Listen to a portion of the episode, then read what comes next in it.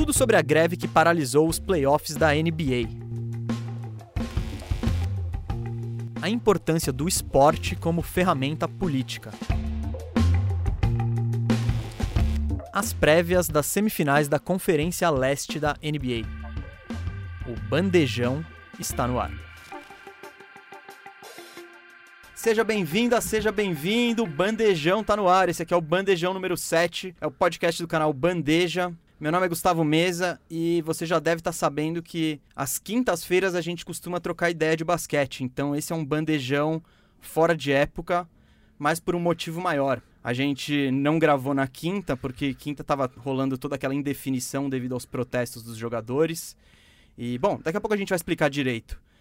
Pra gente entrar logo no assunto, vou chamar aqui o Rafael Cardone, o Firu, que tá aqui toda semana comigo. Salve, salve, rapaziada, tudo bom? Todo mundo aí, os ouvintes queridos do Bandejão. Tem recadinho? O meu bom recadinho vai para você. Cara, um recadinho, eu queria mandar um abraço pro Solano Nunes, Mandar um salve para todo mundo aí de Porto Alegre, Rio Grande do Sul. Solano, faça sempre a coisa certa, meu amigo. Tamo junto. Recado dado. E vou apresentar logo o nosso convidado também. O nosso convidado é um cara que comanda outro podcast, um podcast muito bom que desde já recomendamos aqui, o podcast Na Era do Garrafão, da Central 3. Nosso convidado de hoje é o Renan Ronche. Fala, Renan, beleza? Fala, Gustavo. Fala, Rafa. Tudo bem? Muito obrigado pelo convite e muito obrigado pelos elogios também. Parabéns pelo trabalho de vocês aí. Conheci faz pouco tempo, comecei a ouvir, gosto, gosto muito da qualidade do material aí. Então, tô bastante honrado de, de ter sido convidado para essa pauta. Pô, é, o Renan, na verdade, era um nome que a gente já queria trazer, e diante dos protestos que rolaram, do boicote dos jogadores e disso que a gente vai detalhar é, em instantes, o Renan, um dos episódios do podcast na Era do Garrafão é sobre a entrada dos jogadores negros na NBA. Então, a gente não, não, não podia pensar num cara mais apropriado, assim, para vir aqui de última hora, né, que você aceitou esse convite meio surpresa. Valeu por estar aqui. Não, imagina, tamo aí. Esse, esse episódio, de fato, é, eu fico muito feliz como a gente recebe comentários sobre ele ter servido de inspiração para as pessoas de irem atrás desse tema, de conhecer as histórias. É, a gente gravou no final de 2018, na verdade, e até hoje é o podcast mais ouvido, mais elogiado. Assim, eu fico muito feliz porque dos temas do, da era do garrafão, talvez esse seja o mais importante, né? Que é o que toca em um tema que vai muito além do jogo, do basquete em si. Então eu gosto muito de como esse, esse episódio ele é usado aí para como inspiração para outros conteúdos. Bom, para contextualizar um pouco para você que não sabe direito o que está rolando na NBA, para você que não está entendendo esse bandejão entrando no ar na sexta-feira, o que que rolou? Na quarta tarde, o Orlando Magic e o Milwaukee Bucks iam se enfrentar pelo jogo 5 da primeira rodada dos playoffs da Conferência Leste. Só que, na hora da partida, os jogadores do Bucks se recusaram a entrar em quadra. E o motivo foi mais um caso de violência policial contra pessoas negras nos Estados Unidos. No fim de semana, alguns dias antes do boicote do Bucks, o negro Jacob Blake foi alvejado pelas costas por dois policiais, tomou sete tiros. Ele não chegou a morrer, ele está numa condição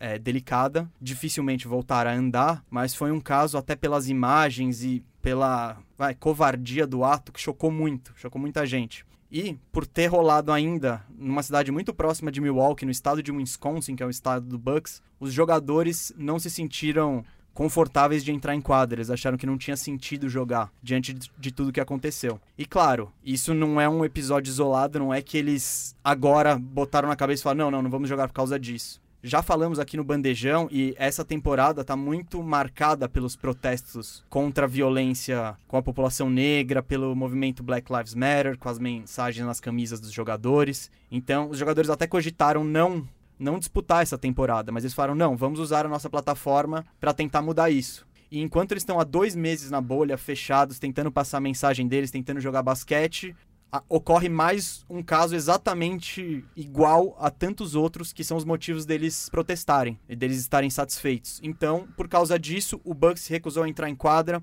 Os jogos seguintes também não aconteceram porque os jogadores tiveram a mesma postura.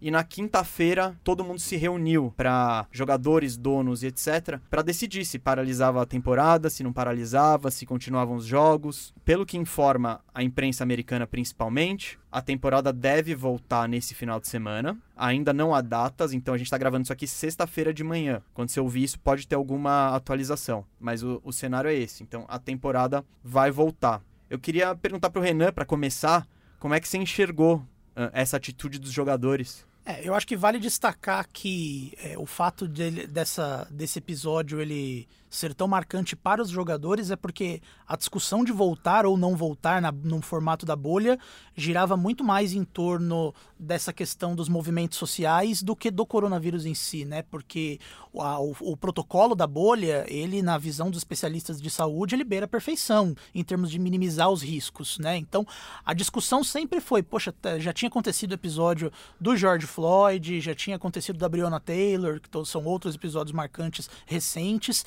e muitos jogadores, eles, o ponto deles era, se tá rolando basquete, se o LeBron James está com uma bola de basquete na mão, é, as pessoas não estão vendo o que realmente importa, né? E esse é um momento de, de eleições nos Estados Unidos, né? Então, é, a, no, no, modelo, no sistema democrático deles, a melhor forma deles garantirem mudanças estruturais, deles levarem essa mensagem é através do voto. Então, muitos jogadores, é, e eu vou destacar nominalmente aqui o Kyrie Irving, é, se posicionaram em não ter o retorno na bolha justamente por essa questão de desvirtuar, né? Tirar o foco da, da mensagem ali.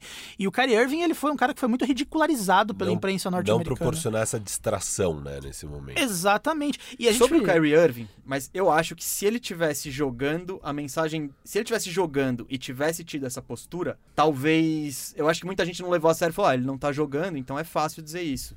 Só esse é, eu, eu, acho que tem a ver também com o histórico dele, né? Aquele episódio da, da Terra plana e a questão dele não ser talvez um líder em quadra que se esperava que ele fosse, a experiência dele no Celtics não foi tão boa, mas eu acho que ele foi, foi muito injusto a forma como a imprensa tratou especificamente a opinião dele é, nessa situação. E eu acho que o que choca é exatamente isso, é a gente olhar agora o que está acontecendo e falar, pô, ele estava certo, porque olha como as pessoas, eu falo por mim, assim, a minha bolha que de redes sociais é tudo a galera do esporte. E assim, dá para contar nos dedos quem, antes disso, disso voltar a acontecer, quem ainda estava falando em Breonna Taylor, em George Floyd, falando, logicamente, da minha experiência, na minha bolha, mas a, o esporte ele causa essa distração nas pessoas, né? Então, o ponto dele, a gente está vendo agora, era extremamente válido. Sim, eu concordo. O Kyrie Irving sempre teve um ponto válido, tem a questão da credibilidade que ele tem aí. Eu concordo que ele foi retratado de uma forma um pouco errada nesse caso específico. Ele tinha um ponto válido. E é, é, é o tipo de situação que é muito difícil falar o que, que tá certo e o que, que tá errado. Não tem como a gente aqui decidir o que, que é o certo deles fazerem. Eu, eu sempre fui do ponto que, cara, se não tivesse temporada, eu acho que estaria certo. Se voltasse, também estaria certo eles sabem muito melhor o que eles estão sentindo, o que eles estão passando, o que, que eles podem ou não fazer e qual é a melhor solução para eles no contexto da vida deles e tal. Então, assim, é, eu fico feliz. Lá atrás eu fiquei feliz que a decisão deles foi de voltar a jogar, porque eu acho que isso põe eles numa posição de poder que ele e, e, com uma plataforma gigante que eles talvez não teriam sem. Mas eu entendo também que se não tivesse jogos e tivesse ido pelo caminho que o Kyrie sugeria, também seria muito impactante. Muito, muito impactante e também teriam seus resultados e também seria uma boa escolha. Então, assim, é, eu concordo com você que o Kyrie foi um pouco ridicularizado. Eu acho que ele paga um pouco o preço de todas as, todo esse histórico dele lá atrás. Mas uhum. que foi injusto, foi injusto. Assim, Sobre o que você falou, Firo, é, eu tô 100% de acordo. É o que eu falo. Eu, que, pô, sou uma pessoa branca, que nunca tive nenhum problema de preconceito, nunca tive nenhum problema pela cor da minha pele. Ao ver as imagens, eu já fico indignado, assim, que qualquer pessoa não tem como ficar indignado. Eu imagino quem, quem viveu experiências parecidas na vida, quem já sofreu risco simplesmente pelo, pela cor da pele, por como se parece. Por isso que é o que você disse, não dá pra não dá para medir a indignação alheia. Não, não, dá, não tem um termômetro de indignação. Eles têm todo o direito de falar, cara, eu não consigo jogar depois de ver isso. E aqui eu, gosto de, eu queria contextualizar um pouco, né? Porque, novamente, eu estou feliz com a decisão que, afinal de contas, foi tomada de voltar com os jogos. É, teria sido histórico agora parar, porque, inclusive, assim, se tivesse parado lá atrás, se eles tivessem ido pelo caminho do Kyrie e não tivessem jogado, ia ficar um misto de, ah, foi por causa do coronavírus, ou foi por causa do Black Lives Matter, foi um pouco dos dois, sei lá o quê. Uhum. Só que agora eles voltaram a bolha é um sucesso estrondoso, você não tem um caso de coronavírus lá dentro. E se parasse agora, seria 100% por conta das questões sociais. É verdade. É, então, assim, seria algo ainda maior do que ter parado lá atrás quando o Kyrie queria. Mas eu, novamente, igual lá atrás, eu estou feliz que eles conseguiram ter a coragem e a força de vontade de continuar jogando e se manter nessa posição de poder. E eu falo isso da posição de poder porque não só é uma plataforma gigantesca que a NBA traz, você estando lá, entrevista todo dia. E aqui eu dou exemplos práticos, por exemplo. Eu concordo com você que o discurso sobre a Breonna Taylor é, diminuiu nesses tempos e nós aqui que é, a gente reflete o, o, o, os principais assuntos, a gente está uhum. falando muito mais dos jogos, a gente parou de falar um pouco. Mas assim, ao mesmo tempo, cara, se eles não tivessem dentro da bolha, quando que uma entrevista do Jeremy Grant repercutiria alguma coisa? E uhum. aquela entrevista dele super impactante, que ele basicamente só respondeu sobre a Breonna Taylor, repercutiu muito. E, igual, e casos iguais a esses, teve milhares já nesse período de dois meses aí de bolha. Então, assim, realmente é uma plataforma incrível. Óbvio que os jogos causam distração, mas os jogos colocam todos esses jogadores numa posição de poder. E isso é muito importante na sociedade. São a liga é 75% formada por homens negros e são homens negros mantendo e aumentando sua posição de poder dentro da sociedade. E isso é super importante e eu estou muito feliz que eles conseguiram ter essa coragem de ir em frente e com isso conseguir manter essa posição de poder, porque sem dúvida diminuiria muito. É, são muitos e muitos milhões que eles perderiam é, e ficariam, óbvio, com menos poder dentro da sociedade. Aí, o que eu falo é, cara, a decisão do Milwaukee Bucks de não entrar. Eu tava lendo muito o que os repórteres ali da ESPN têm falado sobre isso tudo. E, e assim, não foi nenhuma decisão muito racional de tipo, ah, vamos fazer isso para conseguir isso, ou vamos seguir esse caminho. Eles só estavam completamente exasperados, porque é um pouco desse contexto que o Gustavo estava passando. Então, os caras já estavam nessa dúvida de ir ou não ir, se ia causar distração ou não ia, sei lá o quê. Decidiram ir. Aí estão lá num puta sacrifício. Imagina, dois meses longe da sua família, é, isolado. A, a questão mental aí deve ser muito séria, deve ser super complicado. E eles se importando, obviamente, muito com a questão do Black Lives Matter. E aí, no domingo, chegam os vídeos desse homem que pode ser o primo deles, pode ser o tio deles, um irmão deles, é um semelhante deles. Um cara de 29 Podem anos. Podem ser eles, né? Porque Podem o próprio Starling eles. Brown, então, que é o então, jogador do Bucks, e... ele tem um processo aberto contra a, se não me engano, é contra a prefeitura de Milwaukee por um caso de violência policial que ele sofreu. Foi em 2018, ele estacionou o carro assim, parado entre duas vagas, acho que de deficiente, uma coisa que ele não devia ter feito e para ir rapidinho, sei lá, na padaria. Eu tô falando padaria, mas pode ser qualquer coisa, não é padaria, tá? Eu tô dando um exemplo, uma coisinha corriqueira que ia ser super rápido e tal. E quando ele sai desse estabelecimento para voltar pro carro, ele é rendido por oito policiais que abusam totalmente da violência, usam taser nele, é, é, fazem ele deitar no chão, um deles ajoelhou em cima dele é um caso totalmente de abuso policial, obviamente por conta de profiling, por ele ser negro. Isso nunca aconteceria com um branco que faz uma coisa dessas. É... E hoje em dia, sobre esse caso, a, o Estado ou a polícia já tentou fazer um acordo com ele de 400 mil dólares, ao qual ele se negou. Ele está querendo ir até as últimas consequências nesse caso. E quando o Milwaukee Bucks é, depois que eles protestaram e não entraram em quadra agora nesse jogo, foi justamente o Sterling Brown que leu o recado e foi super emocionante e muito impactante, dado todo esse contexto. Então você tem todo esse contexto, os jogadores estão lá, exasperados, longe da família, protestando, e vem uma cena dessa, é, eu não consigo imaginar o que passa na cabeça deles. E então foi muito assim de realmente desespero, de tipo, uhum. eles provavelmente estavam se sentindo ali, naquele momento, como peões de um tabuleiro, como os bobos da corte que estão só dando entretenimento e que não é nada do que eles querem. E então eles ali decidiram. Decidiram não, eles só simplesmente não conseguiam entrar em quadra. É, eu acho que é muito mais isso. Não é uma decisão racional de ah, não vou entrar. Eles não tinham condições psicológicas de entrar na quadra. E isso aí que o Firo falou e explicou, que gerou um efeito cascata na NBA. É, não, não foi nada planejado, nada programado. Aconteceu e foi o efeito cascata. Depois que eles se recusaram a jogar, o Orlando Magic depois, ele poderia ganhar a vitória por WO, ele abriu mão dessa vitória também.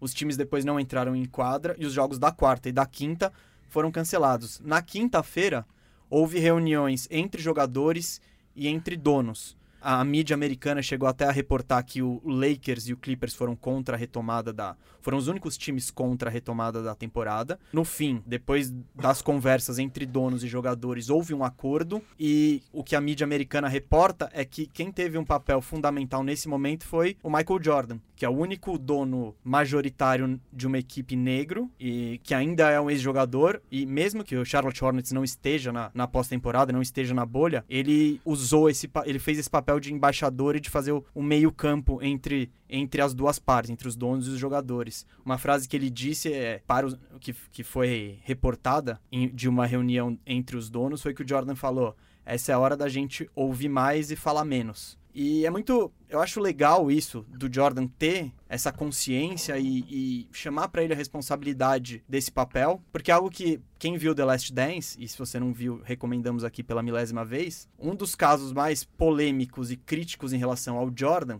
é sobre a falta de apoio dele a um candidato negro ao Senado nas eleições da Carolina do Norte, que é o estado dele. Um, havia um candidato negro chamado Harvey Gantt, que seria o primeiro senador negro do estado da Carolina do Norte, e ele foi ao Jordan para pedir apoio. O Gantt disputava com um cara que era um notório racista, chamado Jesse Helm. E o Jordan, ele se recusou a se posicionar publicamente a favor do Gent. A frase que foi reportada pela mídia foi: republicanos também compram tênis, em alusão à marca Air Jordan e, e a postura dele como garoto propaganda. Isso é uma das manchas na carreira do Jordan, então eu acho, eu acho legal ele sei lá, dar uma volta por cima, assim, nesse episódio, se posicionando no lado certo. É, e sobre o Jordan, ele tem um caso que eu acho que é ainda mais marcante, é, que não apareceu tanto em The Last Dance, muito porque ele não quis, mas que tem tudo a ver, porque ele já esteve na situação de um jogador em um momento como esse, né? Porque em 1991, quando ele chega pela primeira vez nas finais da NBA como jogador, acontece um, um caso que ficou muito famoso nos Estados Unidos, que é o do Rodney King,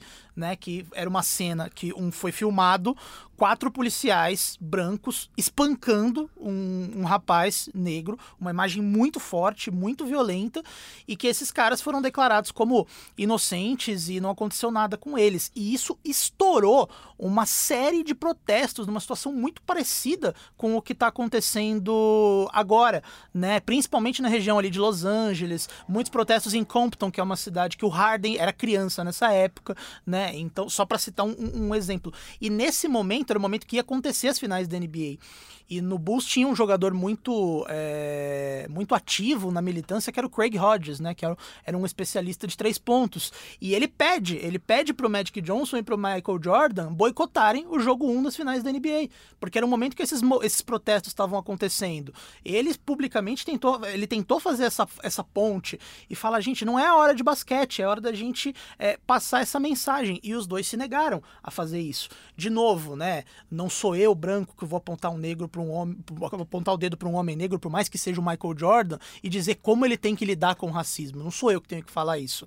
Mas ele foi muito criticado pela ausência de, pos de posicionamento, né? Porque naquela época ele falou: não, eu acho que eu preciso, eu não sou muito ligado nisso, eu preciso, é, eu preciso aprender um pouco mais para emitir uma opinião. E ele foi muito criticado. É um tema que não aparece tanto em The Last Dance, porque o, Hodges, Jordan... sequer, o Craig Hodges sequer foi sequer chamado. chamado. É. Ele nem aparece, ele, ele é eliminado da história do Bulls oficial desse documentário The Last Dance, né? Então você vê aí o tanto de problema que ele causou com essa atuação é, dele. Ele, ele, é um cara que não. Ele, quando eles visitaram a Casa Branca, ele entregou uma carta pro, pro, pro George Bush falando dos problemas que ele queria serem adereçados. E ele depois foi vestido disso, com, com os trajes muçulmanos, não foi? Sim, e, e nas finais de 92, no ano seguinte, é, ele reclama de novo publicamente da postura do Jordan para posicionamento políticos e a minutagem dele, misteriosamente, despenca. E ele nunca mais arruma um time na NBA.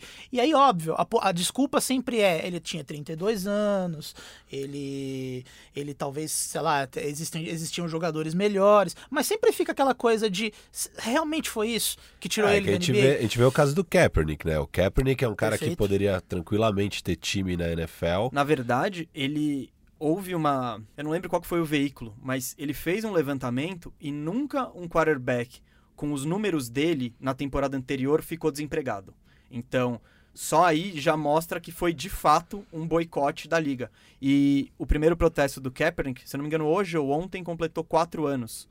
Então, são quatro anos que um cara que chegou ao Super Bowl não tem time simplesmente por conta do seu posicionamento político. Não, e, e, isso que você falou, né? Ali em 91, então 92 foi uma oportunidade perdida de protestar, mas isso que é um negócio que eu acho que para para as pessoas entenderem o quão histórico é o que está acontecendo, o quão importante e gigantesco foram esses acontecimentos de quarta e quinta-feira. É, mesmo em 2014, você pega seis anos atrás, teve o caso que o Donald Sterling, dono do Clippers, é, foi pego em gravação com conteúdo absolutamente racista. É, os jogadores protestaram muito. Foi uma. Assim, imagina você ver o dono do seu time falando coisas absurdas, racistas. Foi discutido um boicote, inclusive. Foi discutido um boicote. Ia ter ali, naquela época, a, o primeiro jogo da série de playoffs entre o Clippers e o Golden State Warriors, e era a oportunidade perfeita para os jogadores não entrarem em quadra. E foi uma grande decepção eles não terem, eles não terem boicotar. Boi, é, boicote não é bem a palavra, é protestado contra o jogo e não ter Feito jogado. uma greve. É, é greve, porque isso aqui é greve. Boicote é quando você se recusa a comprar tal coisa. Eles são os trabalhadores da liga, então isso aí é uma greve. Eles se recusaram a fazer a greve. É, Provavelmente por medo da retaliação, e provavelmente lá atrás teria retaliação. Você perde patrocínio, você, você não encontra um time de novo para jogar. É, são muitas questões. Que, e hoje em dia, os jogadores estão numa posição de poder tão grande que eles conseguem fazer isso e não tem uma retaliação da liga. A liga não vai multar os jogadores, não vai punir os jogadores por ter acontecido isso, não vai ter retaliação dos donos, não vai ter perda de salário, é, nenhum desses jogadores vai ficar desempregado ou vai ter dificuldade em achar um time por conta disso, e não tem backlash da mídia, os patrocinadores. É, é até mais fácil agora eles conseguiram um patrocinador. Então, assim, é muito importante esse momento, tendo essa contextualização de que há seis anos atrás isso seria absolutamente impossível. E muito disso uhum. tem a ver com toda a atuação que o LeBron James teve na NBA nesses anos, mas não só dele, né? É esse aumento da posição de poder dos jogadores dentro da liga e dentro da sociedade. E a própria liga também. Tem que valorizar a postura da liga. É, a NBA é talvez a liga mais progressista do mundo. É, é a liga mais aberta a novas ideias, é a liga que está mais disposta a ouvir. Nesse caso do Donald Sterling, o, o, Adam Silver, que, se eu não me engano, tinha acabado de assumir. Sim. Ele tinha acabado de assumir como comissário e a postura dele foi impecável. Ele obrigou o Donald Sterling a vender o time. E ele ficou banido pelo resto da vida. Ele, o Sterling nunca mais pode ter um time por mais que ele queira pagar 11 bilhões, 15 bilhões, ele não pode. Acho que se quer pisar numa arena, ele pode. Não tenho certeza. O Mas fato é. Ele foi banido, inclusive, dos jogos de consumir se ele quiser, porque óbvio, ele é um bilionário, ele poderia comprar um season ticket e tá ali na beira da quadra todos os jogos. Eu acho que inclusive disso ele foi banido. Ele foi banido da NBA. Ele não pode ter mais nenhum envolvimento com a NBA em nenhum aspecto. É, e foi realmente uma postura impecável. O Adam Silver pegou. Ele, ele, não, ele praticamente não erra, o Adam Silver. Ele é impressionante mesmo. É, ele, ele, ele conseguiu pegar ali. A parte boa do, do, do Stern. E, e assim, é, o David Stern é um comissário que fez um trabalho brilhante, né? O, a forma como a NBA é, digo, em termos de desenvolver o produto, da NBA passar de ser uma liga muito menor e, e, elevar ao patamar que ele levou, e entender a importância daqueles jogadores como Michael Jordan tal. Enfim, o David Stern foi um comissário brilhante e é difícil se assumir logo depois do Stern. Mas o Adam Silver vem fazendo um trabalho talvez até melhor que o do, do Stern, né? É, eu particularmente não gosto de, de, de pontuar elogios para a NBA, para o Sterling ou para o Adam Silver nesse, nesse aspecto em específico. Eu acho que o Sterling, apesar dele ser um, ter sido um comissário muito bom para a NBA, é, ele tinha uma postura extremamente conservadora no sentido de eu vou fazer o possível para eu não perder o dinheiro da audiência branca conservadora que, que traz para a NBA, né? Então, se ele cometeu, ele teve muitos acertos, ele também cometeu algumas atitudes de cunho é, racista. E eu vou citar nominalmente a questão do Alan Iverson, Isso. da forma como ele criou um código de um dress code ali, uma forma de os jogadores que não vão jogar terem que usar terno e gravata na NBA, que foi muito claramente por causa do Iverson e da forma como o Iverson não tinha o menor receio de trazer a, a cultura, a vivência dele para dentro de quadra e era uma imagem que o Stern não queria associada à NBA. E no caso do Adam Silver, eu acho que ele pegou a NBA num momento em que a, a, balança de poder dos jogadores é muito diferente do passado. Ele entende isso e eu acho que ele faz o possível para não desagradar os jogadores. Eu acho que ele faz um trabalho bom em agradar todas as partes. Mas é, eu não consigo dizer que a NBA é uma liga progressista. Eu acho que essa, é, é esse, esse movimento ele não foi feito pela NBA, ele foi feito dentro da NBA. Então, é, o Adam Silver, é, eu não sei se, é, se, se, se, os jogadores pensassem diferente, se, é, se ele tomaria uma, uma atitude diferente. Eu acho que é uma liga norte-americana, então algum conservadorismo sempre vai ter. Eu digo que ela é progressista se você comparar com as outras ligas. Você pega, por exemplo, qual foi a reação dos donos quando o Kaepernick fez o, o protesto. Eu não sei se na NBA levariam tanto a fundo, o cara seria boicotado pro resto da vida na NBA de hoje. Então, eu, eu acho que sim, a NBA tem, tem uma postura mais progressista, uma cabeça mais aberta. O próprio, por exemplo, a maconha é uma, é uma substância que eles estão discutindo, que o Adam Silver tá, tá tratando desse assunto. Eles, eles têm a cabeça aberta. E eu acho que, que você falou do Adam Silver, esse é o trabalho do comissário. Ele tem que deixar todo mundo feliz. Ele tem que deixar os jogadores Sim. felizes, tem que deixar os donos felizes e tem que deixar, talvez, principalmente o público feliz. Mas eu acho que o principal ponto aí da fala do Renan, e é uma coisa que faz sentido, é não vamos aqui elogiar o Adam Silver pelos, por esse caminho todo onde estamos chegando, onde os jogadores estão onde estão. Na verdade, esse caminho foi trilhado pelos jogadores, mas é, não partiu do Adam Silver, isso, mas é, ele não tá atrapalhando, ele tá andando junto. Os méritos não são dele, as conquistas, na verdade, são dos jogadores, as lutas são dos jogadores. É, quem realmente tem que ser mais aplaudidos, claro, são os jogadores, mas o trabalho dele é muito bem feito. Ele, ele é muito inteligente e sensível em entender as demandas de todo mundo, todos os stakeholders da NBA. Sim. E ele faz um grande trabalho nesse sentido. Mas claro que é muito mais essa questão dessa balança de poder e os jogadores Posso trazer um exemplo aqui mais perto do Brasil? Você pega a CBF, que proíbe manifestações políticas nos, nos estádios. Essa é uma liga que você não pode estender o seu, seu cartaz pedindo ingresso barato, pedindo, protestando contra a polícia, contra o que quer que seja, que o jogo vai ser parado e a faixa vai ser retirada. Então, é com esse tipo de, de gente que eu tô comparando a NBA. Uhum. Agora, o que eu queria falar que eu acho legal é, é o seguinte, né? Os jogadores fizeram, então, ali a gente contextualizou um pouco, eles eles só estavam realmente exasperados e não conseguiam acreditar que estava acontecendo aquilo no mundo lá fora e eles talvez fossem só uns peões. Só que aí o que, que, acontece? Porque eu acho que fica um pouco na cabeça das pessoas assim. Tá, e aí? Eles protestaram, o que, que eles conseguiram ganhar e por que, que decidiram voltar, sabe? Foi, eles só calaram a boca e viram que iam se ferrar e estão indo em frente. Eu não, eu não vejo nesse ângulo. O que eu vejo é o seguinte: eles estavam exasperados, se sentindo como um peão num tabuleiro lá dentro, e aí eles viram que na verdade não, eles têm o poder. Se eles não quiserem jogar, eles não jogam. Se eles quiserem ir embora da bolha, eles vão embora.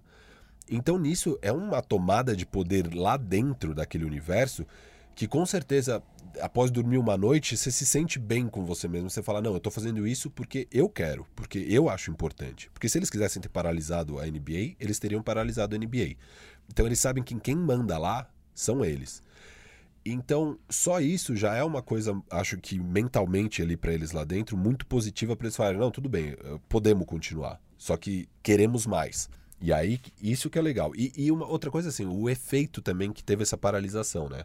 Porque você estava falando do efeito cascata de vários outros jogos serem cancelados dentro da NBA, mas na verdade vários outros jogos nas cinco principais ligas. No esporte geral, no tênis. E mesmo no tênis, uhum. aquela tenista japonesa também se can cancelou, a Naomi Osaka. Se recusou Enfim, a entrar em Cincinnati. Um, uma grande repercussão em todas as ligas grandes aí do mundo. E, e, enfim, uma grande repercussão que partiu basicamente ali do Milwaukee Bucks se sentindo exasperado lá dentro do vestiário. E teve uma. Eu, eu vi um vídeo muito legal da repórter que cobre o Bucks, que eu não vou lembrar o nome dela agora, infelizmente, mas ela fez um depoimento muito bacana e que ela disse, ela falou que o Bucks estava disposto a abrir mão da vitória do eles deram um WO, literalmente. E ela falou, que é o que, que, é o que falamos da NBA e tal. O que, que você está disposto a perder para defender a sua causa. Os Bucks estavam dispostos a perder um, um, jogo, tudo bem, vai, controlando o match, eles vão passar de qualquer maneira, mas sim, ficariam 3 a 2 com mais riscos na série. Isso é muito louvável, assim, você colocar os seus valores e até o que a propaganda da Nike com o Kaepernick diz, a, o slogan é arrisque tudo, mesmo, ou, tipo, é, a mensagem é algo do tipo defenda o que você acredita, mesmo que tenha que arriscar tudo. Que foi basicamente o que o Kaepernick fez. E eu acho que é muito importante que os jogadores eles sabem muito bem o papel deles nisso, né? Porque assim, não é a NBA que vai causar as reformas que eles estão pedindo, não é a NBA que vai mudar o, a, os Estados Unidos, né? Eles estão puxando, eles, eles sabem muito bem do papel deles de é, disseminar as mensagens que eles querem passar e usar a plataforma deles da maneira certa, né? Eles estão puxando muito para questão do voto, né? Porque é, vai ter eleições agora nos Estados Unidos e lá eu acho que existe um problema de de, de, representatividade acho que é maior do que, que existe no Brasil, assim. Do, da, da, maior parte das pessoas não se sentir representado por ninguém, nem pelos democratas, nem pelos republicanos. E, e, lá o voto não é obrigatório, né? Então existe muito essa questão de, ah, eu não vou votar, eu não... não tô não... ferrado de qualquer é, jeito. É, de qualquer jeito eu tô ferrado, eu não tenho um representante. É, e eles puxam muito no sentido de, não, não é assim, vocês têm que votar, vocês têm que conhecer os representantes de vocês, eles têm os políticos que, que, que lutam pelas reformas que eles acreditam. E eu gosto muito como, como é, eu acho muito assertivo a forma como eles, como eles puxam, né? A discussão de jogar ou não jogar girava muito em torno disso que, que, que, que vocês já falaram, né? No sentido de, cara, se a gente continuar jogando, a gente ainda vai conseguir mostrar, é, passar a nossa mensagem de um jeito que se a gente parar agora, né? Aquilo que você falou no começo, se, se a gente parar agora, talvez não seja tão forte lá na frente. Então eu gosto muito como eles levam essa discussão, como eles conduzem essa discussão eu acho legal que tem. Eles estão brigando por duas bandeiras, principalmente. É isso, o, o protesto, é o que a gente já falou aqui, ele foi por acaso, ele foi. Ele não foi orquestrado. Ele foi algo que ocorreu. E no, no, no, comunicado que o Bucks emitiu, uma das coisas que eles pedem, que eles solicitam, é alterações nas leis que dão benefícios para os policiais. Eles não respondem aos, aos crimes da forma como civis. Então, essa, além do voto, essa é outra tecla que os jogadores têm batido bastante. E, e, e, assim, e acho que uma das grandes reivindicações agora dos jogadores, e, e, a gente não vai ver nenhum grande resultado prático imediato né, disso tudo, mas basicamente a mensagem que, que isso eu acho muito importante do que aconteceu, não só os jogadores mostraram para eles mesmos que eles têm o poder e eles podem decidir se a liga vai acontecer ou não, mas eles deixaram isso claro para os donos também. E, uhum. e assim, cara, donos, vocês são bilionários, vocês são 30 dos homens mais ricos desse país. É, vocês ganham muito dinheiro às nossas custas e tá na hora da gente caminhar junto. Porque estão, é, lá eles falam muito, né? É, talk the talk, walk the walk. É, que é basicamente você tá falando o falatório, você precisa caminhar a caminhada. E agora eles estão nessa conversa com os donos, realmente de exigir que eles caminhem a caminhada juntos. É, e, e, assim, e esse, se a gente está falando que os jogadores estão numa posição de poder, os donos, então, eles têm uma posição de poder gigantesca dentro do contexto dos Estados uhum. Unidos. Então, o que os jogadores querem é que esses donos se importem com os seus jogadores, com a vida deles e dos seus semelhantes e que comecem a pressionar é, legislação, judiciário, é, comece a pressionar por reformas, porque essas pessoas têm um poder imenso dentro da sociedade americana e eles sim conseguem, com o poder que eles têm, trazer mudanças reais nas leis, é, no dia a dia de como as coisas são regidas lá dentro dos Estados Unidos. O Firu falou agora, né, que de uma conversa de igual para igual entre jogadores e donos, é, isso é uma conquista. Isso é uma conquista dos jogadores, dos esportistas ao longo de muitos anos. Vale lembrar que a NBA, até o Renan falou isso no começo, era uma liga só para brancos, que os negros foram entrando aos poucos. Se hoje os jogadores estão conseguindo conversar de igual para igual com donos, na década de 50, você acha que era assim? Na década de. Não era. Eu queria até aproveitar e pedir pro Renan, que mais uma vez no podcast Na Era do Garrafão fez um episódio especificamente sobre isso. Fala um pouco sobre como foi esse processo dos negros entrarem na NBA. É, a NBA ela surge nos anos 50 como uma. nos anos 40, na verdade, como uma liga criada por brancos para brancos. Né? É, Então, no começo, quando ela ainda era a BAA, a Basketball Association of America, é, somente brancos jogavam. É, e não é que existia uma regra, uma, uma lei, não estava escrito ali, ah, jogadores negros estão proibidos. É que ninguém contratava, é aquela lógica do, do, do, do, racismo nosso de cada dia. Ainda mais naquele momento que era um momento de segregação na sociedade como um todo, né? Hotéis que não aceitavam negros, restaurantes que não serviam negros. Então, existia uma, uma série de, de, de restrições na sociedade e a NBA seguia, né? Os negros, eles jogavam as ligas deles. Então, um time muito famoso que surge nesse contexto é o Harlem Globetrotters, né? Que hoje a gente conhece ele como um time com uma pegada de humor, de acrobacia e etc. Mas ele nasce como um time entre jogadores negros. Do, ele era a elite dos jogadores negros dos Estados Unidos, jogava no Harlem Globetrotters. Era um time que jogava sério. Teve até um jogo muito famoso que é o do Minneapolis Lakers do, de 49, se eu não me engano, que é do George, George Mikan, tinha sido campeão da NBA, da BAA na época, jogando contra o Harlem Globetrotters. Então era a elite dos jogadores brancos jogando contra a elite dos jogadores negros e os jogadores negros ganharam. Então, assim, não é que faltava talento, é porque o, o, o, racismo da sociedade dos Estados Unidos não permitia que, ele, que eles entrassem, né? Quem quebra essa barreira não é nem no basquete primeiro, né? É o Jack Robinson no beisebol, uma história muito é, famosa e, e, conhecida. E aí depois você foi puxando isso para outros esportes, né? Mas existe uma, uma geração ali, a, na NBA se quebra essa barreira nos anos 50 mas ainda existia aquela questão de eu vou ter no máximo dois, três jogadores negros no meu time, eles estão ali para pegar rebote, para defender, eles não são aceitos, né? Então, se o hotel vai para um, se o time vai para um hotel que não aceita os jogadores negros, os jogadores brancos ficam lá, os negros vão dormir na estação de ônibus, vão dormir. Ah, eles ainda não eram aceitos, eles só podiam estar lá. Quem quebra de vez essa barreira é a geração do Bill Russell, do Elgin Baylor, do Oscar Robertson, porque eles não são coniventes com esse sistema, né? Então eles entram na NBA, além deles serem, fazerem o que eles fizeram dentro de quadra, obviamente, porque se eles não fossem bons o suficiente, talvez eles não tivessem conseguido mudar dessa forma, mas eles são os caras que quando eles vão num hotel e o hotel não, não, não hospeda pessoas negras, eles falam, vou embora. Porque você pode me aceitar hoje, mas no dia que. É, eu, no momento que eu virar de costas para embora, você vai continuar não aceitando pessoas negras nesse hotel. Eu não sou conivente com isso, né? É um caso que o próprio Bill Russell trouxe à tona agora no, no, no, no, no tema do boicote, né? Que aconteceu em 61, que os jogadores do Celtics iam jogar contra o, o Rochester Royals. Né? Não, é, é, é não, era contra o St. Louis Hawks é, St. Louis, que era uma região muito racista. Esse jogo foi em Kentucky. Isso, foi um amistoso. Exatamente. E aí o, o, eles foram se hospedar num hotel lá. E na verdade eles até se hospedaram no hotel, mas o restaurante do hotel não servia negros. E eles tinham três negros na época. O Bill Russell chamou os dois e falou: gente, vamos embora. E aí eles avisam. E, e esse é um ponto que, que eu acho importante. Eles receberam apoio de algumas pessoas dentro da liga, né? Então o Red Auerbach, que era o, o técnico desse time do Celtics, ele era é judeu, ele já tinha sofrido é, bastante preconceitos também de, de outras formas, claro, naquela época ali. E ele fala, cara, eu não vou é, tentar impedir você de ir embora. É, eu entendo o seu posicionamento. Eu falei com o dono do hotel, ele falou que é, vocês podem ficar, ele vai oferecer a suíte é, Master Blaster do hotel lá para vocês tal. E o Bill falou, não, não é sobre isso, né? Porque ele não vai me aceitar lá porque eu sou negro, ele vai me aceitar lá porque eu sou o Bill Russell. Né? Uma, pessoa, uma outra pessoa negra não, não teria esse benefício.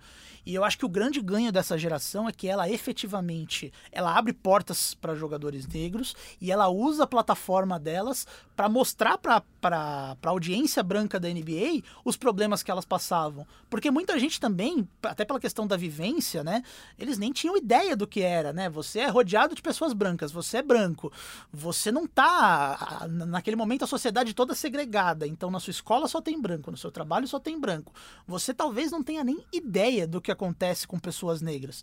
E, e, e, esse foi um momento muito importante que eles usaram a plataforma deles para isso, né? Para falar, gente, olha o que tá acontecendo aqui com a gente. O Bill Russell é um personagem importantíssimo, não só por ser o maior vencedor de títulos da NBA, que ele ganhou 11 títulos em 13 temporadas pelo Boston Celtics, mas como que ele fez isso? Em que contexto? Com que postura? A gente fez um radar bandeja recentemente, até coloquei no Instagram ontem, acho falando sobre o Bill Russell e a relação dele com a torcida do Boston Celtics. Houve uma pesquisa em 2017 que apontou Boston ainda como a cidade mais racista dos Estados Unidos entre as grandes.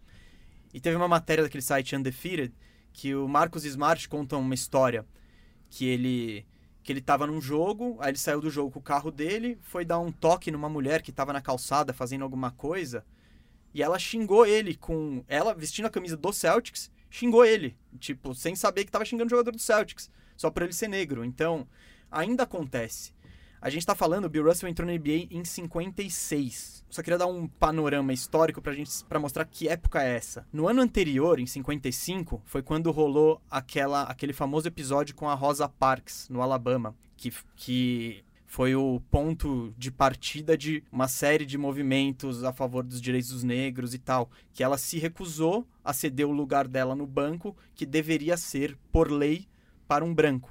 Ela foi presa por isso e essa prisão causou uma, uma grande, enfim, uh, uma grande ebulição social nos Estados Unidos. O Bill Russell, ele entra na NBA um ano depois que uma mulher foi presa simplesmente por sentar no lugar do ônibus. É, é, olha, olha esse cenário. E o Bill Russell, uh, o que o Renan falou, que é muito legal, a figura do Red Auerbach, que é o técnico que, branco, numa cidade totalmente branca, que ele troca dois jogadores do Hall da Fama para ter a chance de escolher o Bill Russell no draft. Ele banca que ele fala: minha estrela vai ser um jogador negro. E o Celtics, o Celtics ele é meio que, vai, como posso dizer, um oásis dentro de Boston. Porque o Celtics é o primeiro time a, a, a, botar uma escalação totalmente negra em quadra. Ele é o primeiro time a ter um técnico negro, que é o próprio Bill Russell. Só que a torcida do Celtics não aceitava os negros. Rolou um, rolou um episódio que, a, que o time fez uma enquete para saber como melhorar o público, como ter mais público.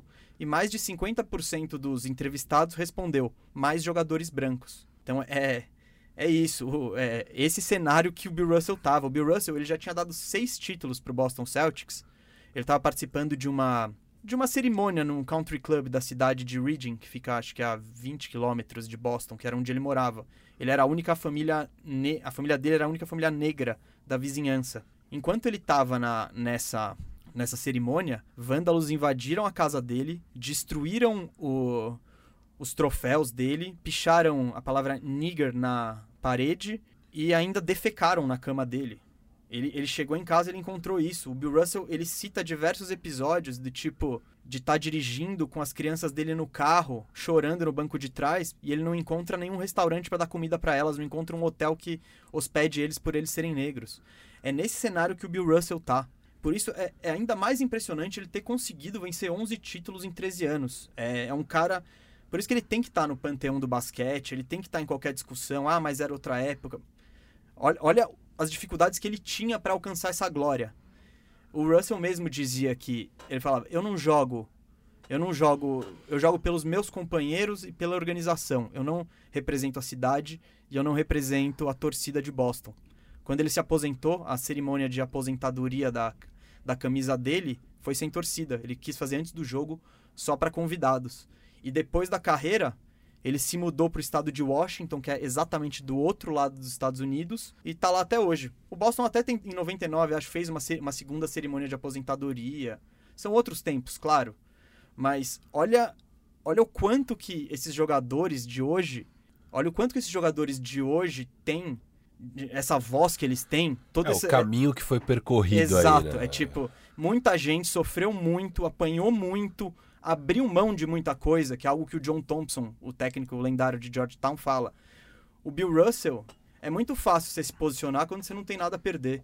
O Bill Russell, ele colocou tudo em jogo e ao mesmo tempo uhum. ele foi campeão 11 vezes. É, é um cara que merece muito ser lembrado e reverenciado. E um outro exemplo de boicote também que chegou, ficou próximo de acontecer é o do Jogo das Estrelas de 1964, que eu acho que vale destacar também, porque naquele momento não existia sequer a free agency. Então, assim, o Celtics pegou o Bill Russell lá no draft, é, trocou por ele, selecionou ele. Acabou o contrato dele, ele pode renovar com o Boston Celtics.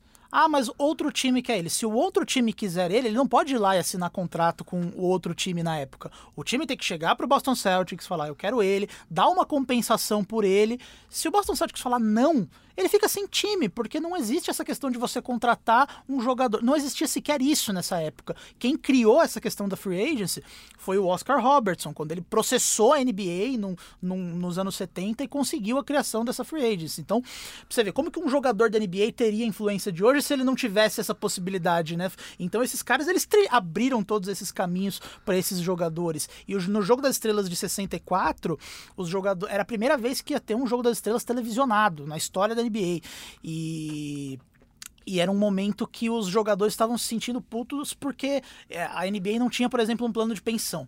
E tinha acontecido um caso muito recente, que era o do Mauro Stokes, né? Que era um jogador brilhante, bateu a cabeça em quadra, teve uma tem, desculpa interromper o Renan, só para fazer um momento merchan, que tem radar bandeja também da história do Maurice Stokes. Pois é, é, bateu a cabeça, não existia um protocolo de concussão nem nada, ele, ele teve todos aqueles problemas que quem ouvir o bandejão aí vai, vai saber o que, aconteceu. Mas os jogadores, eles queriam um plano de pensão, eles queriam algumas outras coisas, né? Então eles aproveitaram que ia ser o primeiro jogo das estrelas televisionado, a elite dos anos 60, né? Jerry West, Oscar Roberts, Elgin Baylor, todo mundo ali, eles viraram e falaram o seguinte, é, se, se a gente não tiver isso, a gente não vai entrar em quadra. E pra NBA, pô, era a primeira vez que a NBA ia ter a oportunidade de ter um jogo ao vivo televisionado em tempo real, né? Os jogos que eram televisionados eram sempre reprises, em horários é, pouco interessantes. Pra NBA era um momento de crescimento muito importante para eles. E o, por muito pouco não rolou esse boicote, e no final das contas os donos cederam a, a pressão, então conseguiram lá um plano de pensão. Minutos antes do jogo, né? Minutos antes do jogo, assim. Então, é, olha o, o tanto de coisa que essa geração pôde fazer para que hoje um, um, Milwaukee Bucks possa virar e falar eu não vou jogar e as pessoas pararem e ouvirem eles. Porque se alguém fizesse isso em outros tempos, essas pessoas seriam afastadas, seriam demitidas, elas não teriam a capacidade de, de poder fazer isso sem sofrer represálias. Né? É, e, e, você sempre vê assim na, na internet comentários como que agora, por exemplo, os donos eles têm um plano aí de em, em 10 anos é, investir 300 milhões de dólares nas 30 cidades onde estão as, as sedes dessas franquias da NBA para investimentos em empreendimentos de pessoas negras na sociedade. E, e, e, aí você vê pessoas respondendo na internet falando: Ah, mas que mais vocês querem, sabe? Que mais? E, e assim, e é sempre. Não tem jeito. O, o, único jeito de você conseguir as coisas é, é protestando e, e, lutando por elas, né? Então os jogadores agora estão lutando por mais coisas e sempre dá para ter mais coisa e, é necessário. Você vê que a gente tá, ainda está óbvio, caminhamos um grande caminho aí, digo, a sociedade, né, nesses 60 anos, 70 anos, aí desde os anos 40, desde os anos 50, mas ainda tem um grande caminho pela frente. A gente está muito longe de uma situação ideal.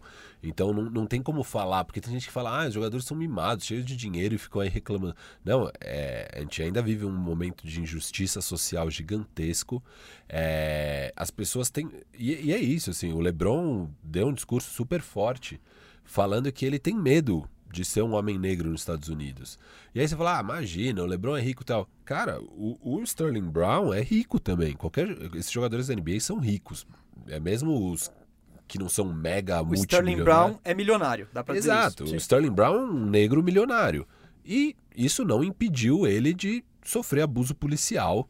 E assim, o policial ajoelhou nele. Poderia ter sido uma, uma, um ajoelhamento no pescoço por oito minutos, igual foi no caso do, do George, George, Floyd. Floyd. Uhum. Então, assim, na, é, é eles sentem medo mesmo. Não é conversa. E eles precisam de mais.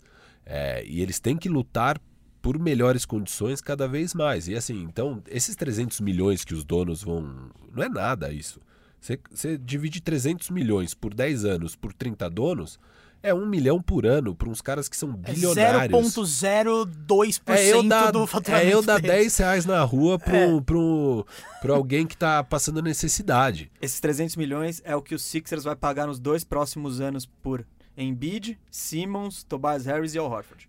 Gustavo, eu prefiro até uma outra analogia, cara. Um milhão de dólares por ano para cada uma das franquias, no fim das contas, é, é o que várias franquias estão pagando para jogadores que são inativos, que nem jogam mais. O Mosgov ganha 5 milhões do Magic e vai ganhar por, pelos próximos 3 anos. Exato. Então, assim, cara, um milhão Sério que tem alguém que consegue olhar essa cifra e falar: nossa, eles já estão fazendo muitos, que mais vocês querem? Sim, tem muito mais para querer. A começar pra, por não sentir medo de estar na rua, por estar dentro de uma bolha e não ficar com medo de que um parente seu vai ser assassinado brutalmente pela polícia. O próprio George Floyd era, era amigo do Stephen Jackson, que era um jogador muito, da NBA. Isso, exato, campeão com o Spurs. campeão, Jackson o amigo dele foi assassinado. E assim, são cenas chocantes, né? A do Rodney King, que você falou que é lá de 91, 92, que causou aqueles tumultos todo em Los Angeles, é chocante. E, e assim, o que fica para as pessoas 30 anos depois, nada mudou.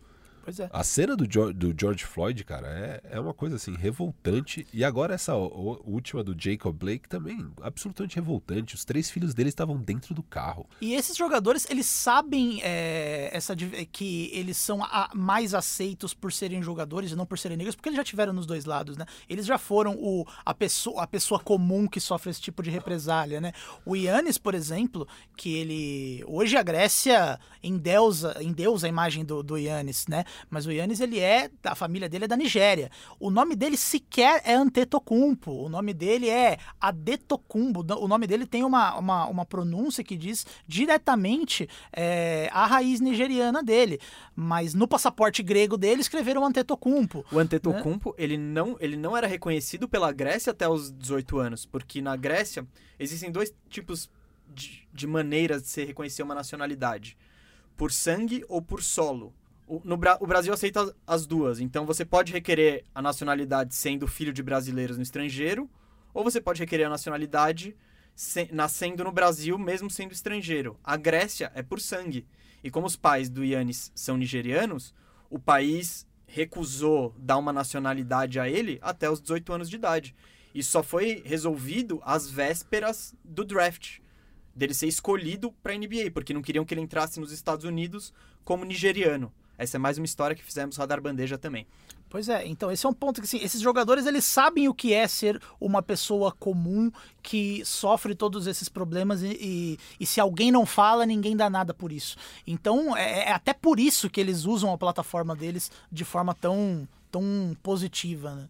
Uma coisa que eu queria falar também, que eu acho que é um assunto que vale a pena ser discutido, e que inclusive tem um texto na internet aí de um jornalista bem famoso que diz que esporte não é lugar para política. Imagina Bom, você é... abrir uma caixa de pizza é, então... e tá escrito lá. Então, é, sem citar nomes, mas é. a gente aqui, até pelas risadas de eu trazer isso, a gente é totalmente contrário a esse raciocínio e, e eu particularmente esporte sim é lugar para política é lugar para posicionamento social é lugar para você ser ouvido é isso essas estamos vendo esportistas que o LeBron James seria ouvido se ele não tivesse sido se ele não tivesse virado um jogador famoso? Não. O, o protesto do James Harden, de qualquer não, eles estariam sofrendo o que todos esses caras estão sofrendo, porque eles já sofriam antes de ser famosos. E não é de agora que o esporte está ligado à política, o esporte sempre teve ligado à política. Pode pegar o caso, tem um caso que é incrível, muito emocionante e tudo mais, que é o do Jesse Owens. Quem é o Jesse Owens? Jesse Owens é um atleta negro que representou os Estados Unidos, os Estados Unidos esses que a gente já estava falando, Estados Unidos com problemas raciais, Estados Unidos super preconceituoso, com leis segregacionistas.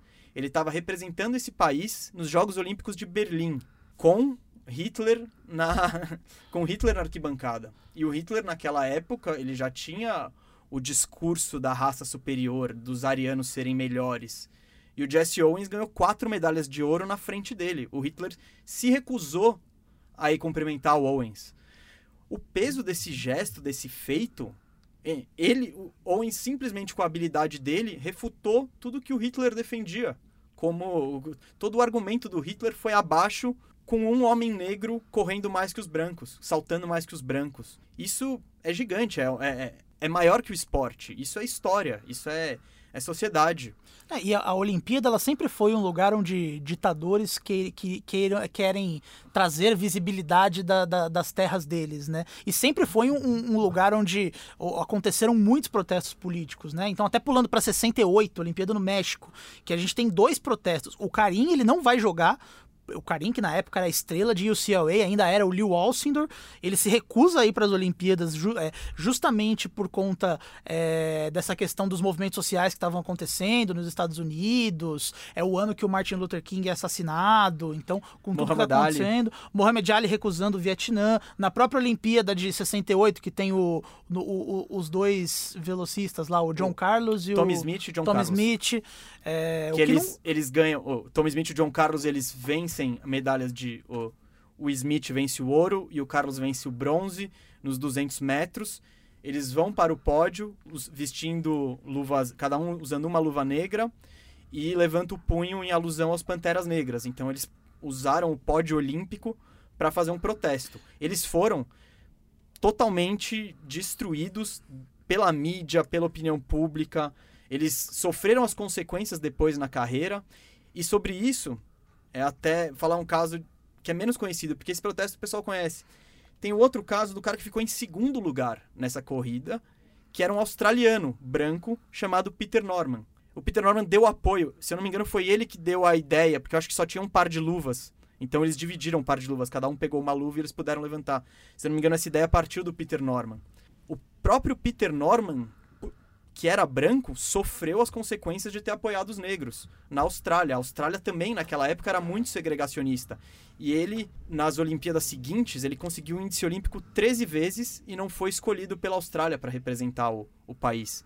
É mais um exemplo de como é poderoso, como um gesto é poderoso, como uma atitude é poderosa e como elas podem ter consequências, assim. A importância de você saber lidar com o peso delas. Pois é, e é aquela coisa, né? Assim, um, um ditador trazer uma Olimpíada para um país dele não é vista como um ato político. Agora, um, um, velocista negro que ganha uma Olimpíada e sobe no pódio e levanta a mão, todo mundo cai, cai, em, cai em cima dele, né?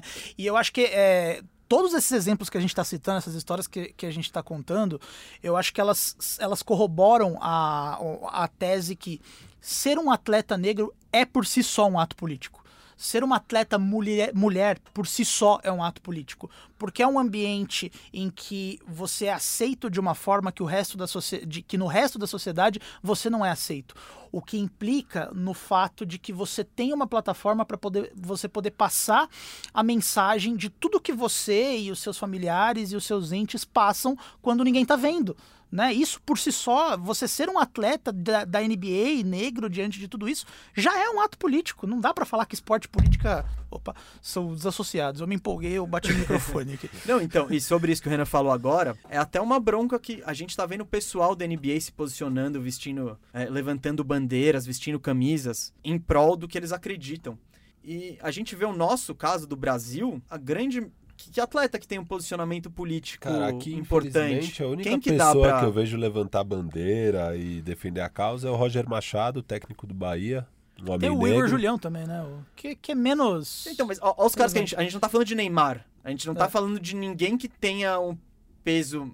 O Igor Julião, quem que é? Ele seria um jogador de, de liga. Vai, um jogador da Liga de Desenvolvimento. Sim. Então, gente, as nossas estrelas, em todos os esportes, elas se elas não se posicionam. Elas... E aí eu não sei, eu acredito que também tem a ver porque pela forma como é construída a sociedade brasileira e a sociedade americana. A sociedade americana, o esporte está desde a infância atrelado à educação. Então, é um cara. Se você joga bem basquete, você vai jogar no time da sua escola. Se você jogar muito bem no time da sua escola, você vai para o time da sua faculdade. Você, vai, você escolhe uma faculdade e ganha uma bolsa. Se for muito bem na faculdade, você vai para o draft e te escolhem. Você, você teve uma trajetória educacional paralela à trajetória esportiva. E no Brasil é o contrário. Você Se um larga a escola. Exato, você larga tudo para tentar vingar como jogador. E aí eu acho que o, o resultado é a gente vê nesses posicionamentos, no que são os nossos atletas. É, eu concordo com você. Isso não dá nem para se queixar tanto com, digamos, o Neymar ou lá, qualquer atleta negro aqui brasileiro é, de ah, ele devia fazer isso, aquilo, que é, é, a história que a gente falou lá no começo, quando a gente tá falando. A gente não sabe o que, que é a vida deles, o que, que eles uhum. passaram para chegar onde eles chegaram e o que, que formou a, a, a mentalidade deles, no fim das contas. É, e não tem como a gente falar o que, que é o certo deles fazer ou não. Mas é, é a nossa história trágica como sociedade, né? A gente forma muito mal os cidadãos, é, as pessoas, os atletas, e aí você vê gente que chega aí numa posição de poder, mas não tem um mínimo de instrução, né? Porque os nossos jogadores também estão numa posição de poder. Sim. Você pega aqui na Série A do Campeonato Brasileiro de Futebol, qualquer atleta reserva já ganha mais de 100 mil reais por mês. E isso, assim, é um salário gigantesco, é um salário de CEO de multinacional. Então, assim, eles estão em posição de poder, todos os jogadores, basicamente, da Série A estão em posição de poder, mas eles não têm educação. É...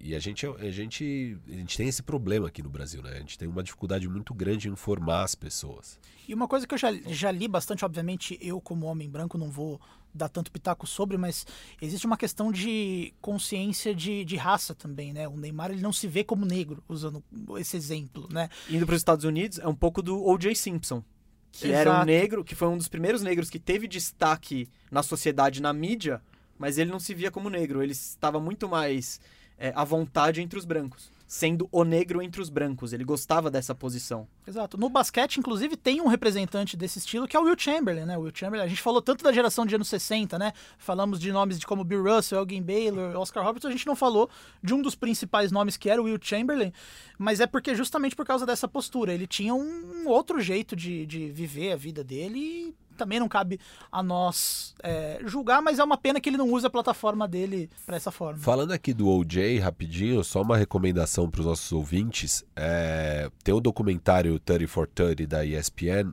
sobre a vida do OJ Simpson, chama Made in America, é, OJ Simpson. E é um documentário, acho que de oito partes. Ganhou Oscar. É, é, quatro partes de duas horas. Isso, é, que cada parte também é dividida em duas, então pode ser oito partes é. de uma. Mas é um documentário de oito horas. É, ele traça toda a carreira do Jay desde a faculdade até o fim. Não é fim da vida porque ele ainda está vivo, mas assim, a, até o fim do julgamento e tal, que ele foi acusado de assassinar a esposa. Eu recomendo demais esse documentário. É sem dúvida a melhor série documental que eu já vi na minha vida. É, ele, ele, enquanto ele conta a história do O.J. Simpson, ele está contando toda a história dos Estados Unidos ao mesmo tempo e da questão racial, porque tem essa questão forte do OJ falar I'm not black, I'm OJ. Até o, o, o Jay-Z colocou isso numa música dele do último disco, essa frase I'm not black, I'm OJ. E aí ele fala, ok. E, e, e então tem toda essa questão racial e, e, passa pelos protestos do Rodney King em 92 em LA, porque foi bem a época que ele comete o assassinato e, e, e todo o, o, julgamento desse assassinato do O.J. Simpson é muito travado pelas questões raciais que estavam em ebulição em Los Angeles. Então, se você quer entender um pouco todo esse panorama, assista esse documentário. Eu acho que se entrar, se quem tiver acesso ao Watch ESPN lá dentro tem. Quem tiver acesso ao Watch ESPN é, eu, eu, imagino que lá na ferramenta da ESPN tenha ali disponível o documentário. Não sei aonde mais você consegue encontrar, mas dá um pulinho aí, dá um jeito, tenta encontrar, porque é uma obra-prima e vai esclarecer muitas questões para você que quer conhecer mais sobre esse assunto todo. Não, então, Firo, é, o que você falou do documentário é muito legal e tem muito a ver com esse programa que a gente está fazendo hoje. Porque era um momento de efervescência social, racial nos Estados Unidos, do julgamento do OJ. E é isso, e ao mesmo tempo que ele não se via como negro, ele estava recebendo o apoio da população negra. Que, é, o... que, que falava, ah, não, não foi ele, ou não, tá, é mais um caso de perseguição. Isso. Então, Os isso advogados, é, a é... equipe dos advogados dele foi muito inteligente de tentar tratar o caso como mais um caso de racismo.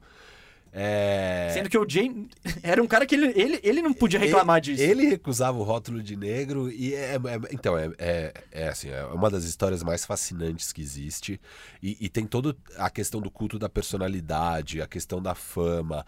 É, cara, sério, assistam esse documentário, é simplesmente uma obra prima, é maravilhoso. Concordo assim embaixo. O OJ, eu acho que ele foi o primeiro negro a ser usado em uma campanha publicitária para vender The carros. Né?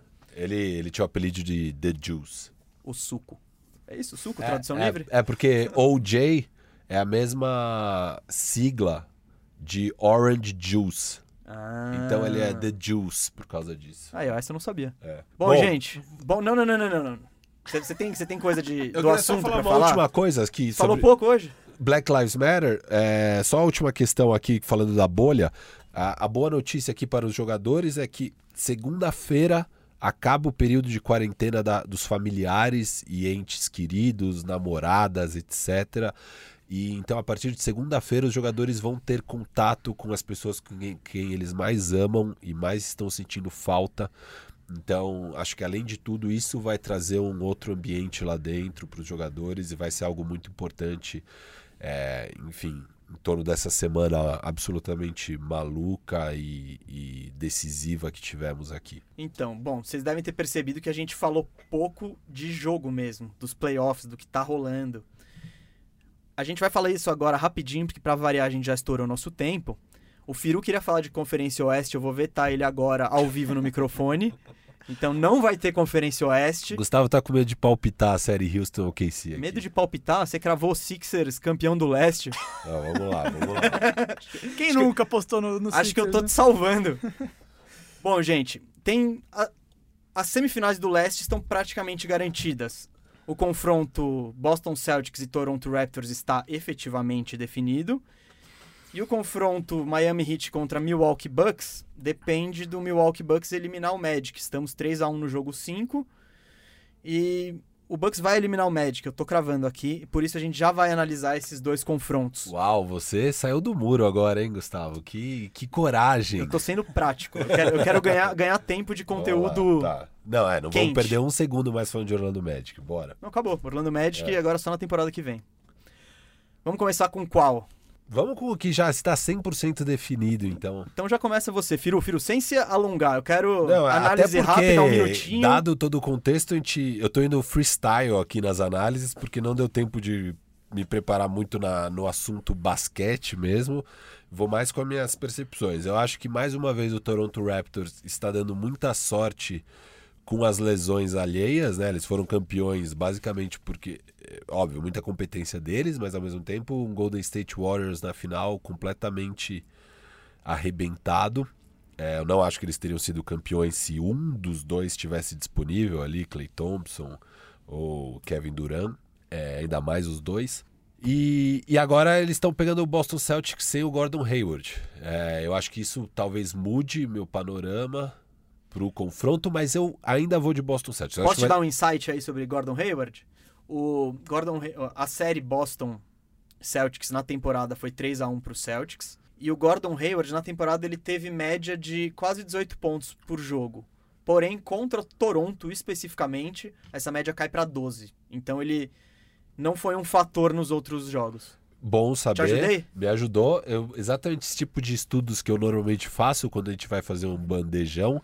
Eu não fiz dessa vez. Humilde. É, e, e- mas eu, eu continuo achando que vai dar Boston Celtics. Eu acho que vai ser uma série muito equilibrada. Eu acho que vai para jogo 7 e eu tô confiando mais no Boston Celtics para esse jogo. Eu confio mais no Tatum e no Kemba Walker para resolver a parada do que o Siakam, Van Vliet. Lowry. É.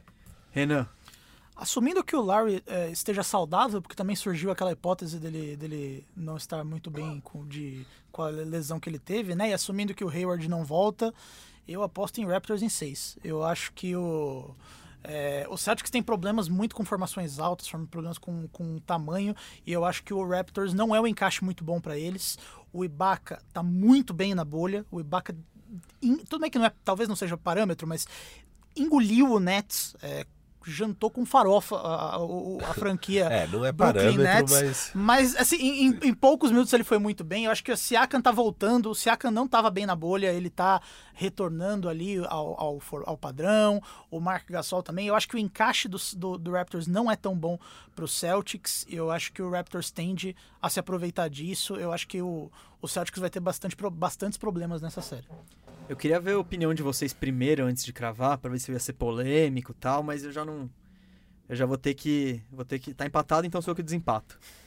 Eu, diferente do René, eu acho que o, esse matchup, o, o Raptors não tem tantos big men capazes de. Eles não têm o Embiid. O Embiid é um cara que você joga lá, claro. foi uma vergonha. Os, os Sixers em geral, a gente já falou muito disso, não vamos falar mais de Sixers. Mas não foi tanto por causa do Embiid. Ele conseguiria, ele consegue ter os números dele, ele consegue trabalhar. Só que e o Toronto, eu acho que não tem o Mark Gasol e o Ibaka, que são dois big men que eu gosto muito, mas eles não têm esse perfil de você isolar uma bola neles. O Gasol um pouco mais, mas É, eles hoje em dia são mais, assim, você espera mais deles o- a parte defensiva, né? Gasol que joga eles- de armador, né? É. No ataque. Do Sim. que eles irem lá e dominar o garrafão e fazer 30 pontos. os Isso dois seria- jogam mais fora do garrafão do que dentro hoje, porque os dois têm chute de fora e o Gasol, um pouco do que o Jokic faz, ele consegue armar o time da cabeça do garrafão, e isso é muito bom. Só que eu não acho que nenhum deles vai ter o poder de ir lá dentro e, e machucar o Boston, aproveitar do Canter ou do Thais. Então eu acho que o matchup não é tão favorável. Eu vejo o Toronto como um time com mais, com mais opções, mais jogadores confiáveis. Com a lesão do Hayward, que eu até disse que não ia bem contra o Raptors, mas é algo que eu já bati em outras teclas. Menos Hayward é mais Brad Wanamaker, é mais Semi Ojeleye. Então, eu vejo o, a rotação do Toronto mais forte. Só que eu acho que é o que o Firo falou. Eu acho os jogadores do Boston melhores. Eu, eu confio mais no Tatum do que no Siakam. Eu acho que o, o Jalen Brown. Eu acho que esses caras têm mais possibilidade de resolver. Por isso também vou de Boston em 7. Ó, palpitamos igual, hein, Gustavo? É, mas eu não tô com convicção, não. Principalmente por ter palpitado igual você. Então, Eu acho, mas. E agora? Vamos pra outra série que não tá definida, mas eu tô falando que tá definida. Que é Miami Heat, Milwaukee Bucks. Eu não vou começar, não, Renan. Eu aposto ainda no Bucks. é, Acho que em seis ou sete jogos. Acho que também não vai ser uma série é, tão fácil. Acho que vai ser uma série bem parelha. O Heat é um, é- é um time, usando o, aquele termo chulo, cascudo, né? Aquele time chato ali. O Butler. Encardido. Encardido, exatamente. O, o- o Butler é aquele cara que, que consegue resolver o, o- qualquer jogo a hora que ele quer. O Ban Adebayo também. É um time que tem um aproveitamento absurdo nas bolas de três. Mas eu ainda aposto mais na defesa do Bucks. Eu acho que o Bucks tem uma defesa é, historicamente boa. é, e eu acho que nesse momento é, eu apostaria mais na. Também o, tem o fator da experiência, né? O Heat tem, o- apesar do Butler, é um time novo. A Adebayo não tem experiência de estar muito tempo em playoff nesse papel que ele tem agora. É, o Hero ali, o Num, o Num não tá bem nos playoffs. Então eu apostaria no Bucks mais pelo fator experiência e defesa. Assim, eu acho que eles Firo. não, eu quero que você. Eu quero eu ser o, o último aqui nessa. Mas por que que você escolhe?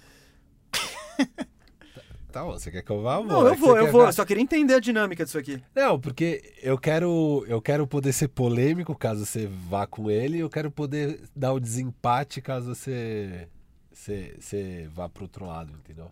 Você quer. É isso. Então você, não tem palpite definido. Eu tenho, eu tenho definido. Então fala, eu não tenho ainda. Ah, você não tem. então é por isso que você não quer. Tá, eu vou lá. É, Não, é que o que eu queria é que você também fosse de Bucks e eu poder falar que vocês dois estão errados e eu ia trazer a verdade aqui pros ouvintes. Mas ok, eu já vou de cara. É, Miami Heat vai ganhar essa série. É uma série muito difícil. É, o que eu gosto nesse matchup é que eu acho que eles têm dois caras muito bons para parar o Giannis, que é o Jimmy Butler e o Bam Adebayo, principalmente. Eu acho que E o ainda Bam... tem Godala, tem Jay Crowder, eles têm um- Exato. Eles têm uma galera pra muitas mandar. peças para deixar em cima do, do, do, do, do nosso amigo grego. E, e para mim, assim, o Bucks, cara, se o Toronto deu a letra ali ano passado, separa o Giannis, separa o Bucks. É, eu não confio em Chris Middleton, eu não confio em Eric Bledsoe, eu não confio em Pat Connaughton, Dante DiVincenzo, no, porque assim, a gente tá falando que os, as peças secundárias do Miami realmente não são tão experientes, mas também as do Bucks. Quem é experiente é, tem uma experiência em pipocar, que é o caso do Chris Middleton e do Eric Bledsoe, e, e os outros são inexperientes, tirando os irmãos ali no, no George garrafão. Hill né? também, que você tá esquecendo. É, tem o George Hill. George Hill é um Os cara. irmãos Lopes, né? Isso, os irmãos Lopes é, realmente são experientes e bons. Wesley Matthews. Mas você não espera um grande papel deles, assim, em termos de, sabe, dominar e fazer muitos pontos. E o, e o George Hill é um cara que eu ponho muita fé. assim, ele, ele é um cara que eu confio para entrar e meter 20 pontos na partida e tal. Realmente ele é uma peça que eu acho que pode até ser chave nesse duelo. Eu acho que eles deixaram o Brogdon ir embora ano passado, contando que o George Hill ia entregar uns 80% É de. Brogdon. Eu concordo. É. E eu acho que é uma aposta errada, mas ok. Não, não tô, não É, tô não, dando opinião, entendo. tô falando o que eles Sim, pensaram. sim. Não, eu concordo com você. E, enfim, eu, go eu gosto. Pra mim, o Miami é aquela mesma dinâmica. Você tem um cara totalmente clutch, que é o Jimmy Butler. Aqui eu gosto de trazer um dado. Acho que foi no primeiro jogo da série contra o Indiana. Eles varreram o Indiana, o que é bem impressionante, porque o Indiana é um time bom. É, e no primeiro jogo da série, o Jimmy Butler, pra quem não sabe, ele, entre os jogadores que tiveram mais de 100 arremessos de três na temporada, ele teve o pior é, índice de aproveitamento dos arremessos de três durante a temporada regular. É Então ele é- 24%, né? É, 24%. Então ele é um cara que não, não gosta de chutar de três, não chuta. No primeiro jogo da série, tava bem parelho o jogo. E ele até o, o final do jogo, até o crunch time, que são os últimos cinco minutos, quando tá em, em duas posses do jogo, é, ele não tinha chutado uma bola de três. Aí é a hora decisiva, ele pegou, deu dois arremessos de três, duas cestas, 100% de aproveitamento de três, resolveu a partida. Então, assim, ele, ele é um cara que a gente viu no Philadelphia 76ers ano passado, ele era o go-to guy na hora do crunch time. E eu espero isso dele, então eu gosto disso. Eles têm esse cara que é decisivo, eles têm um monte de peças que, se uma delas estiver quente, Duncan Robinson, é, Jay Crowder, a gente falou disso no outro programa. Então, se um desses chutadores estiver quente, puta, é uma baita arremessador de três. O Goran Dragic tá jogando demais. Vai me dar os créditos ou não? Boa, Gustavo. Ah, obrigado. É, vamos continuando aqui. e, e, cara, então assim, eu, eu gosto muito mais do time do Miami Heat. Eu concordo que talvez a grande questão aí é a falta de experiência do Bam Adebayo. Que ele é. O Gustavo acha que ele é o principal jogador. Eu já tentei corrigir ele, mostrar que é o Jogador Jimmy Butler. mais fundamental, importante e insubstituível. Isso, não necessariamente ok. o melhor. Eu já, já tentei demonstrar aqui que é o Jimmy Butler. Acho que a gente vai poder ver nessa série. E mas eh, talvez seja um grande fator. Quão bem o Bam Adebayo vai conseguir desempenhar o papel dele. Eu acho que se ele for bem, e eu acredito nele, é, eu vou em, em hit em 6. Boa. Na verdade, eu tinha um palpite. Meu palpite também é polêmico e também é Miami Heat. Ah, garoto, Olha tamo só, eu junto, discordei hein? dos dois, dos dois donos do podcast. Não, eu não sei se é em muito duas vezes. ousadia, se eu tô procurando muito pelo em ovo, mas tem algumas coisas do Miami Heat que eu gosto. Vou começar primeiro com o momento autopromoção, Goran Dragic, que eu, eu particularmente exaltei a importância dele antes dos playoffs. Falei que ele tava jogando muito bem na bolha que se ele tivesse em alto nível ele ia ajudar demais o Miami. O Dragic saltou, a média dele nessa série contra o Indiana foi de 24 pontos. Na temporada foi de 16. Ele tá chutando mais de 40% de 3. E junto com o Jimmy Butler, pra gente também não ficar só nessa exaltação de Jimmy Butler, ele tem sido um dos caras que fecha o jogo pro Miami. Que põe a bola embaixo do braço, porque ele tem essa habilidade. Eu acho ele muito bom jogador. Ele tá com 34, 35 anos, muitos problemas de lesão que não deixaram. Eu sei disso porque eu tive ele no Fantasy nos últimos dois anos. Então, sofri um pouco com isso. Mas ele é muito bom. É, o pessoal fala muito que a Eslovênia foi campeã do Eurobasket 2017. Falam muito do Luka Doncic. Mas o MVP daquele torneio foi o Goran Dragic. Então, é- ele é um cara com um nível indiscutível. E ele é o único cara do elenco do Miami, além do Jimmy Butler, que eu vejo com essa capacidade de, de criar o próprio arremesso, de botar a bola embaixo do braço e decidir se precisar. Porque eu gosto muito dos outros chutadores. E outro dado que eu quero trazer aqui é que o Milwaukee Bucks é o time que mais cede arremessos de três pro adversário na temporada. Contra o Bucks, os times chutam muito de três, mais do que contra qualquer outro time da NBA. E o Heat, por acaso, tem o segundo melhor aproveitamento em bolas de três de toda a liga. Acho que quase 38%. Que é esse arsenal de chutadores que a gente falou. Tyler Hero, tem o Duncan Robinson, tem o Iguodala que se estiver quente vai estar metendo bola, o Jay Crowder é a mesma coisa, se estiver quente pode meter bola, vai sair um Kendrick Nunn, Kevin Olynyk. Tem, tirando vai, o Butler e o Adebayo, vai, e o Derrick Jones, praticamente toda a rotação do Miami chuta a bola de três. Então isso, para enfrentar um time que oferece essas bolas, o Miami é muito perigoso. No único jogo que o Bucks perdeu pro Orlando Magic, o, a fórmula que o Magic conseguiu. Ah, estamos falando de Magic de novo. A fórmula que o Magic conseguiu para ganhar foi justamente bombardear de três, não parou o Yannis. O Yannis teve acho que 35 pontos, 15 rebotes, um negócio assim. Mas parou os outros. Ninguém mais jogou. E aí o Magic, surpreendentemente, conseguiu uma vitória. E o Magic não tem esse. não tem o time para atacar o Bucks com bola de três. O Heat tem. Então, por isso, por conta das, dos pontos de interrogação no, ao redor do elenco do Bucks, e por conta da, dessa fórmula que o Magic até conseguiu fazer que o Toronto fez o ano passado, eu vou apostar no Miami. Acho que só para ser diferente, sete jogos. Ter uma série bem emocionante assim, mas eu acho um matchup complicado. Porque, por exemplo, o Bam também trabalha da cabeça do garrafão, que nem o, o Vucevic trabalha um pouco. E isso dificultou para a defesa do Bucks. Então, a defesa do Bucks é muito boa, é. Tem teoricamente muitos jogadores com quem você pode contar. Teoricamente, sim, é uma rotação extensa. Só que é uma rotação extensa com pouca que provou pouco nos playoffs.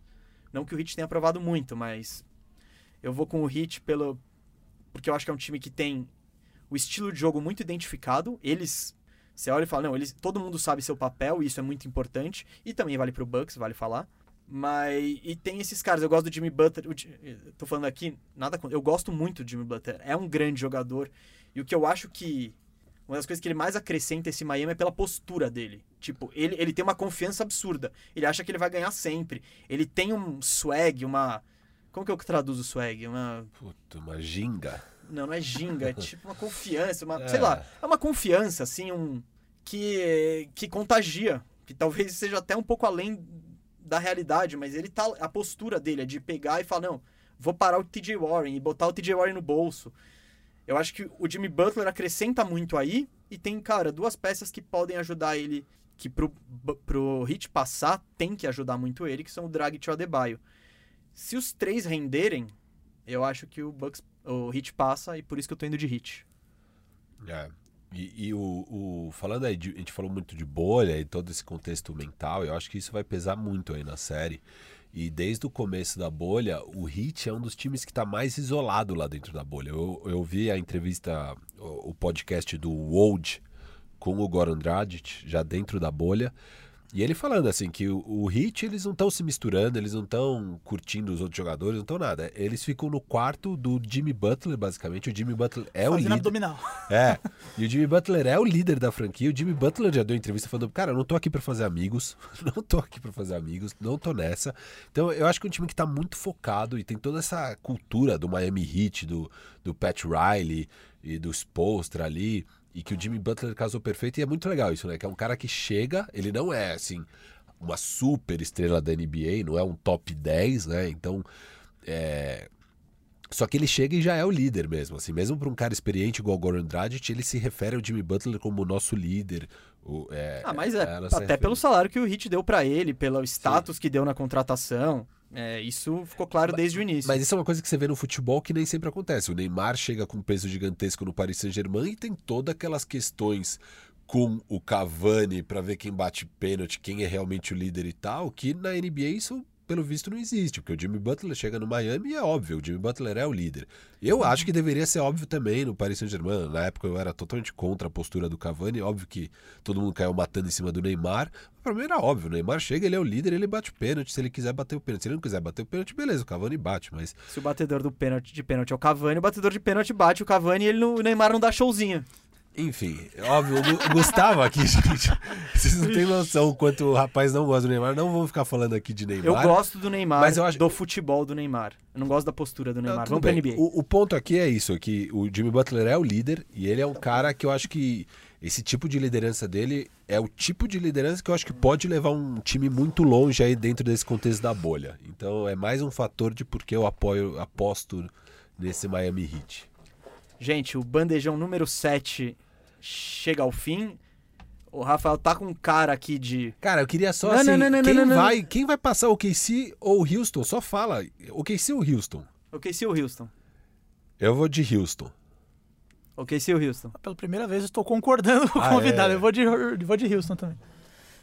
Tá, vou de OKC só pra ser do contra. Pronto. Boa. Pronto. É isso, você queria estar feliz? Acabou. Você tá feliz? Um minuto a mais, Tá um feliz com o bandejão? gigantesco. Tá feliz com o bandejão número 7? Tô, eu tô, tô contente com os avanços que os jogadores conseguiram aí. Tô feliz que eles se mantiveram nessa posição de poder e que vamos ter os jogos. É, e torcer para cada vez mais evoluirmos como sociedade e cada vez mais ter os avanços. Renan, muito obrigado pela participação. Peço que você deixe aí seu, seu contato do Twitter, essas coisas que você quiser para o pessoal te seguir, o podcast no Spotify para as pessoas assinarem, que é muito bom também.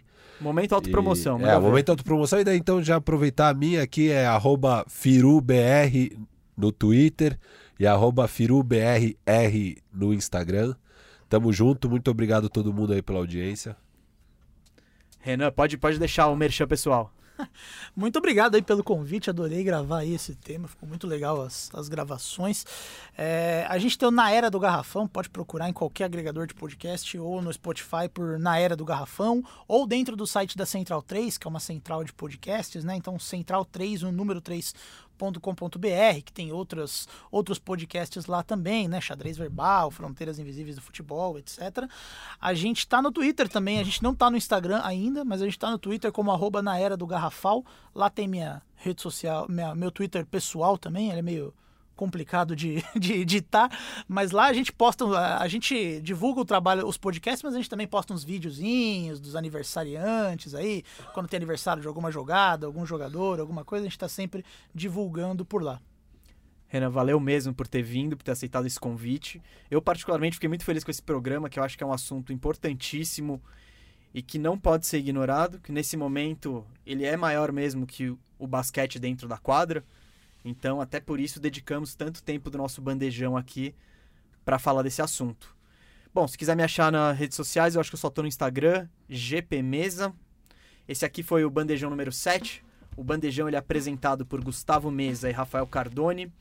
O convidado de hoje foi Renan Ronchi. A edição é de Isaac Neto. Valeu, Isaac. Valeu, Isaac. Valeu Ah, você que tá e ouvindo. Não, importante, o recadinho. O meu bom recadinho vai pra você. Recadinho? Esse episódio e todos os nossos episódios são gravados na loja Atrox. Isso, e queríamos, agradecer, queríamos muito agradecer o pessoal da loja Trox Casual Club, que é uma loja de camisas de futebol, que a gente bagunçou. a NBA bagunçou o nosso cronograma e a gente bagunçou o cronograma deles. Então, valeu mesmo por quebrar esse galho aí. Quem quiser camisetas de clubes especiais, relíquias, tem tudo aqui, Procura no site a Trox Casual Club ou nas redes sociais também a Trox Casual Club. Esse foi o Bandejão. Valeu! gente.